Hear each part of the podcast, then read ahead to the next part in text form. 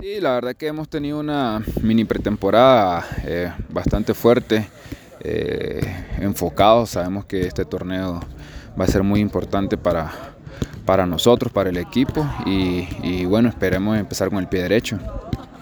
Hacer bien las cosas, sabemos que el, factor clima pesa mucho en, Malacatán, pero, pero bueno, hemos estado trabajando esta semana, eh, inclusive hoy estamos entrenando en una cancha sintética parecida a la de Malacatán.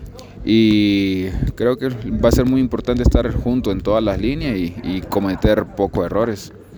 Bien, bien, la verdad que eh, han estado eh, a la altura eh, los compañeros fuera y dentro de la cancha.